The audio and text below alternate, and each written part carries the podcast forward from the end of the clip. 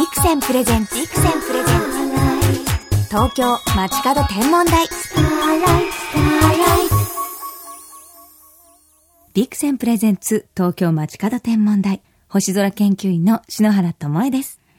この時間は空があること私篠原が星や宇宙にまつわるお話をたっぷりとお届けしていきます。私先日大親友の深田京子ちゃんと一緒にね、お月見をしたんですけれども、こうメールでお月見しようよって京子ちゃんをこう誘ったんですね。もう望遠鏡私ね、家でセッティングして招いたんですね。で、このレンズ覗いてごらんって言って、京子ちゃんに覗いてもらったら、もう大感激で、一言彼女が、嘘でしょって言ったんですよ。で、もう最後の方は、ちょっとともえちゃんこれどうやるのって言って、ピントの合わせ方を 教えてって言って、こう教えてたら、すっかりね、今簡単なんですよね、操作が。もう覚えてね、あ、望遠鏡欲しいななんて言ってましたけど、最後にね、ともえちゃんのこんな素敵な趣味の世界に、もう京子を招いてくれてありがとうなんて言ってくれて、こうもう10年来の中なんですけど、こうやって新鮮に喜べる、こう、趣味がお互いあるって素敵だね、なんて言って、またね、何十年後もこうして一緒に月見たいね、なんてロマンチックな時間を過ごしました。ぜひ皆さんもね、友達とお月見、これはとってもおすすめです。さて、ここで番組に寄せられた星空メールご紹介しましょう。新宿区のスモールハートさん、33歳の男性の方です。街角天文台を聞きながら、数年前に地元の人が目を輝かせてミニ望遠鏡を持ってきて、一緒にオリオンの M42 を探してたことを思い出しました。赤い星雲、オリオン大星雲のことですね。そんな思い出に浸りながら夢は膨らみ、悩んだ末に買っちゃいました。天体望遠鏡と赤道儀を。もちろんビクセンさんです。届く日をまだかまだかと待ちながら、さらに夢を描いております。スモールハートさん、天体望遠鏡と一緒に赤道儀買うところが、まあ、ちょっともう、クロートの仲間入りをしてますね。しながら赤道儀はまだ持ってないんですけれども、こう持ってない方はね、こう自分でこう星を追いかけたり、月をこう追いかけたりするんですけど、私はね、そのなんか作業も大好きなんですよね。スモールハートさん、たくさんの星や月天体見てあげてくださいね。どうもありがとうございました。番組ではメッセージをご紹介させていただいた方の中から、毎月5名の方にビクセン特製星座早見版4ソラガールをプレゼント。当選者の発表は発送をもって返させていただきます。ぜひ番組サイトのメッセージフォームから書き込みお願いします。日本は天文台の国だ。公開されている天文台だけでも100を超える。東京にだって3つある。こんなに天文台の多い国は他にないらしい。星が好きな人が多いのだと思う。望遠鏡が一つあれば自分だけの天文台ができる。ベランダ天文台勉強部屋の天文台。たまには家族でリビングの天文台。星を眺める夜を作ろう。趣味は星ですと言える日は近い星空を眺めよう天体望遠鏡のビクセン篠原智恵がお送りしていますビクセンプレゼンツ東京街角天文台ここで本日の空ゲストをご紹介しましょう。先週に引き続きお越しいただきました。国立天文台の小野智子さんです。はい、こんばんは。よろしくお願いします。よろしくお願いします。先週はちょっと冬を先取りして美しい星たちのお話を伺いましたが、やはり秋に一層輝く星といえば、月ですよね。ですね。月の話伺いたいのですが。はい。うん、えー、秋はね、空が澄んできていますし、はい、あの、月の高さも、夏って月が低くて、はい、冬はとっても高い場所に見えるんですけれども、えー、ちょうど間に見えて、ちょうど見やすい高さに月が来ますので、うん、ちょうど目が合う。そうですね。多分、あの、月と目が合って、にっこりお互いまた笑えるような感じの、ちょうどいい季節になります。月が微笑む季節なんですね。あ、いいですね。微笑んでくれてますね。でも月って本当に誰でも見られて美しさが実感できる星だと思うんですけれども。はい。もちろん空で見つけるのも簡単ですよね。うん、あの暗い星って見つけにくいんですけれども、うん、月だったら見上げればちゃんとそこに明るく見えますので、うん、なので望遠鏡であの、小学校に望遠鏡を持っていて観望会などをやるんですけれども、えー、もう子供たちに一番人気があるのが月ですね。はい。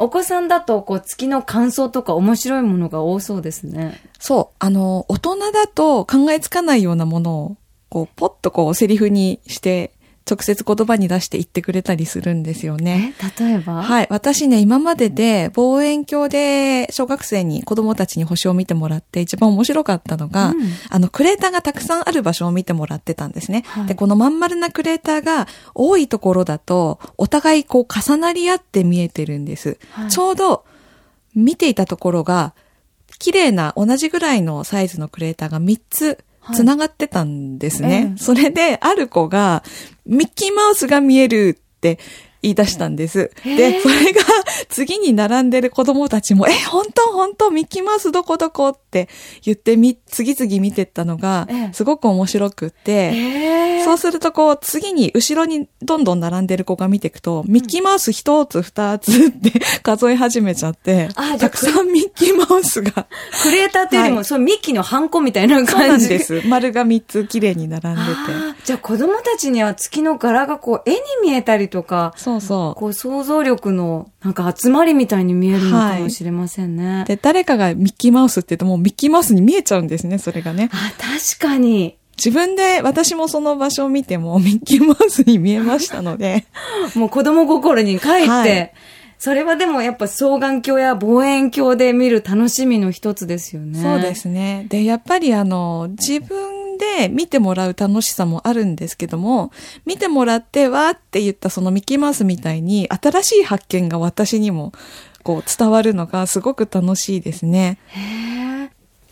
東京 FM から篠原智恵がお送りしています。ビクセンプレゼンツ東京街角天文台、国立天文台の小野智子さんをお招きして月のお話伺っています。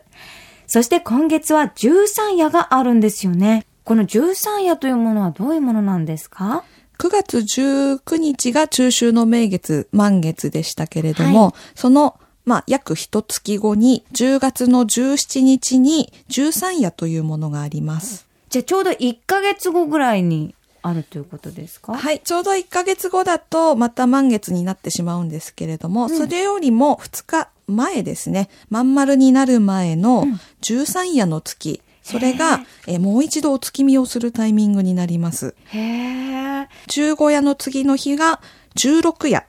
いざよいって呼ばれます。これどうしていざよいって言うんですか？はい。どうもですね、えー、いざようっていう言葉が昔の古い言葉にあって、ためらうという意味があるらしいんですけれども、うん、月の出は1日でだいたい50分ぐらいずつ遅くなってきます。はい。なので、だんだんこう夜遅くまで待たないと月が出てこないんですけれども、うん、16夜の月はちょっとためらうように15夜よりも遅れて登ってくるので、いざ酔いの月、ためらう月と呼ばれてるらしいです。奥ゆかしいじゃないですか。いざ酔い月。はい。そして、まだまだたくさんあるんですよね。はい。その翌日は、もっと月の出が遅くなります。うん。たちまち月これは、立って待つ月ですか？はい。えー、待たないと月が出てこないんですね。ただ、まあ、立って待ってれば出てくる。ああ。はい。まだまだ全然待てるよっていう、はい、そうですね。余裕で待てます。はい。はい。で、また翌日になるとまた50分ぐらい遅くなるわけですね。ええ、そうするともう立ってると疲れるから月の出を待つのに、今度座っちゃいましょうと。あれ今地月。いて待つから今地月。はい、座るんですね。はい。はい。またさらに翌日。はい。になると、まあ、十五夜さんから4日経つと、もっともっと月の出が遅くなりますね。そうすると、もう立ってるのも疲れて、もう座ってるのもちょっとねっていうので、寝待ち月。へー。あるいは、節待ち月と言います。節待ち月、えー、はい。横にゴロッと横になって、月の出を待つ。わあ、もう月まだまだね、はい。楽しめるこう、方法がたくさんあるんだっていうことが今日分かりましたね。はい。さて、2週にわたって小野さんとお話ししてきましたが、早くもう時間となってしまいました。もう小野さんまた星や月の魅力をですね、小野さんの言葉で聞くと見たいってやっぱり思うんですよね。ありがとうございます。もうこれからも星と月のメッセンジャーとして、はい。レギュラー化で 遊びに来てくださいませね。ありがとうございます。さあ、最後にですね、小野さんから直に星のお話を聞きたいという方に素敵なお知らせがあるのですが。はい、えー、11月11日、渋谷のカルチャーワークスで私が講師となって講座を行います。うん、タイトルが渋谷で星空散歩ワークショップというタイトルです。えー、現在参加者を募集しております、はい、えー、内容は1時間星のお話を聞いていただいて、その後に、えー、望遠鏡を使った月と星の観望会を行いますので、まあ、渋谷のもう東京の明るい空の下ではありますけれども、はい新しい星の見方とか月の見方とか発見できるかもしれませんので、はい、あの、11月11日、アイソン彗星がそろそろ話題になる頃ですので、そのお話もちょっと取り混ぜながら楽しんでいただきたいと思っています。ああ、じゃあ実際の観測をしながら、はい、小野さんのお話を伺えるはい、それもありますね。まあ、教室でも聞いてもらいますけれども、星を見ながらもお話できると思いますので。ぜひ皆さんご参加いただきたいと思います。本日のゲスト、国立天文台の小野智子さんでした。また遊びに来てくださいね。ありがとうございました。ありがとうございました。ビクセンプレゼンツ、東京街角天文台。まもなくお別れです。国立天文台の小野智子さんと、今日は月のお話たくさんしましたね。その小野さんがお話ししてくれた13夜は来週の木曜日、10月17日に観測できます。ぜひ、小野さんもおっしゃってくれてた、子供が見つけてくれたミッキーマウス、ちょっとシノラーの形にも見えますからね。ぜひ皆さん見つけてほしいなと思います。さて、ここで篠原からこの時期の星空インフォメーションお届けしましょう。夜9時頃、南の空低くにぽつりと輝く一等星があります。南の魚座のフォーマルハウトです。魚の形をした星座の口の部分に輝くフォーマルハウトは、そのままズバリ、魚の口という意味。上にある水亀座の少年、ガニメーデスが持つ水亀からこぼれる水をその魚の口が受け止めているんです。あまり明るい星がなく、ちょっと寂しい印象の秋の空。そんな秋の南の空で、ただ一つ輝く一等星、フォーマルハウト。そのため日本では、秋星、または秋の一つ星、南の一つ星などと呼ばれてきました。篠原ね、このフォーマルハウト見たことあるんですけれども、実はね、存在感がすごくあるので、月が出てても発見することができるんですね。だからね、ちょっと南の空でポツンと寂しそうに見えるんですけれど、月と見てあげるとね、なかなかね、いいカップルだなって思うんですよね。ちなみにこのフォーマルハウトの周りには無数の塵でできた輪が見つかっています。この輪の中には小さな惑星が存在すると考えられているんです。そういうね、イマジネーションをね、広げながら見るのも素敵だなと思います。ぜひ、秋の空の一つ星、フォーマルハウト見つめてあげてくださいね。それでは、素敵な星空ライフをお過ごしください。東京 FM ビクセンプレゼンツ、東京街角天文台。ここまでの相手は、篠原智恵でした。また来週のこの時間、星とともにお会いしましょう。